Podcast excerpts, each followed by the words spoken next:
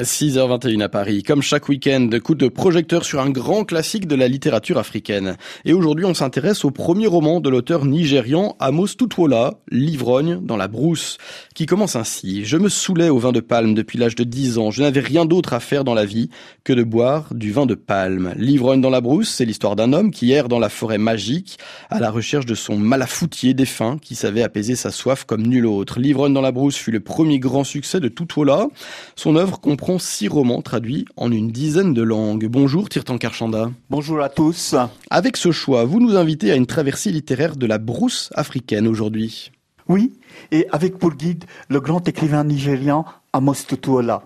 On ne peut imaginer meilleur guide pour nous conduire à travers cet univers aussi réel que métaphysique que cet ancêtre des lettres africaines a su si bien raconter dans sa dizaine de livres en s'inspirant des contes et du folklore Yoruba dont il fut sans doute le premier transcripteur en anglais. Romancier et conteur hors pair, ce pionnier a fondé l'anglophonie littéraire africaine avec son opus The Palm Wine Drinker publié en 1952. Cet ouvrage qui raconte un périple au travers de la forêt africaine est devenu un classique de la littérature, pas seulement parce que c'est le premier roman africain en anglais, mais aussi parce que ce livre est exemplaire de la transmutation artistique à l'œuvre dans la littérature du continent. Il illustre comment le matériau brut et schématique, emprunté souvent à l'oralité, est transformé grâce au génie des auteurs en des récits truculents qui séduisent par leur fantaisie et leur originalité. Ce travail littéraire sophistiqué qui caractérise l'œuvre d'Amos Tutuola est d'autant plus exceptionnel que ce dernier n'avait pas fait beaucoup d'études, contrairement aux autres écrivains nigérians de sa génération. Et qui était donc Amos Tutuola Comment est-il venu à la littérature? Né en 1920, Tutuola était le fils d'un modeste agriculteur. Après une éducation sommaire, il dut commencer à travailler suite à la disparition de son père. Il exerça divers petits métiers. Il fut chaudronnier, forgeron, veilleur de nuit, magasinier à la radio nigériane. C'est lorsqu'il travaillait comme planton dans une administration coloniale qu'il a écrit pendant ses heures de repos et directement en anglais The Palm Wine Drinker, s'inspirant des contes traditionnels Uruba qu'il avait entendus dans son enfance.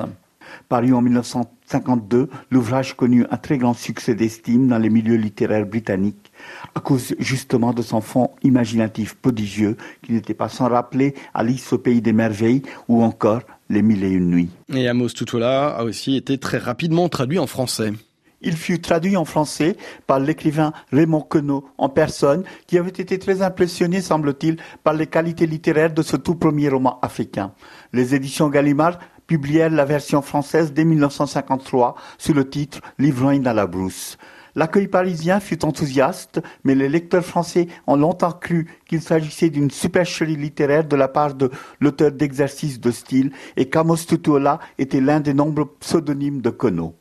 En 1953, alors que le colonialisme n'avait pas dit son dernier mot, le public français n'était pas encore prêt à recevoir une littérature authentiquement africaine. Qu'est-ce qui fait le succès de L'ivrogne dans la brousse? Sa poésie, son univers fantastique et cette légèreté de ton dont témoigne le prétexte de la quête que raconte Tutuola. Ce prétexte est fourni par la disparition du malafoutier du narrateur, autrement dit celui qui lui préparait son vin.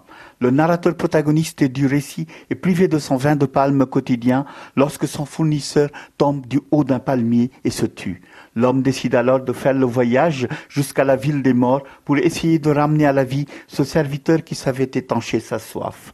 Ce sont les aventures cocasses du narrateur et de sa compagne sur le chemin vers le pays des morts qui constituent le sujet de ce récit.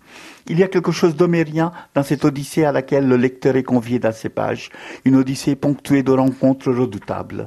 Les héros doivent affronter notamment des êtres étranges et terribles, des bébés affameurs et des vallées invisibles avant d'arriver à leur destination.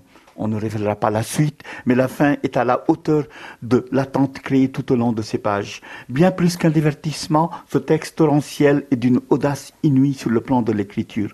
Il a imposé Amos Tutuola comme l'un des maîtres de la narration africaine contemporaine. Merci Tiertan Karchanda, L'ivrogne dans la brousse par Amos Tutuola, traduit de l'anglais par Raymond Queneau, retrouvé dans la collection Continent Noir chez Gallimard.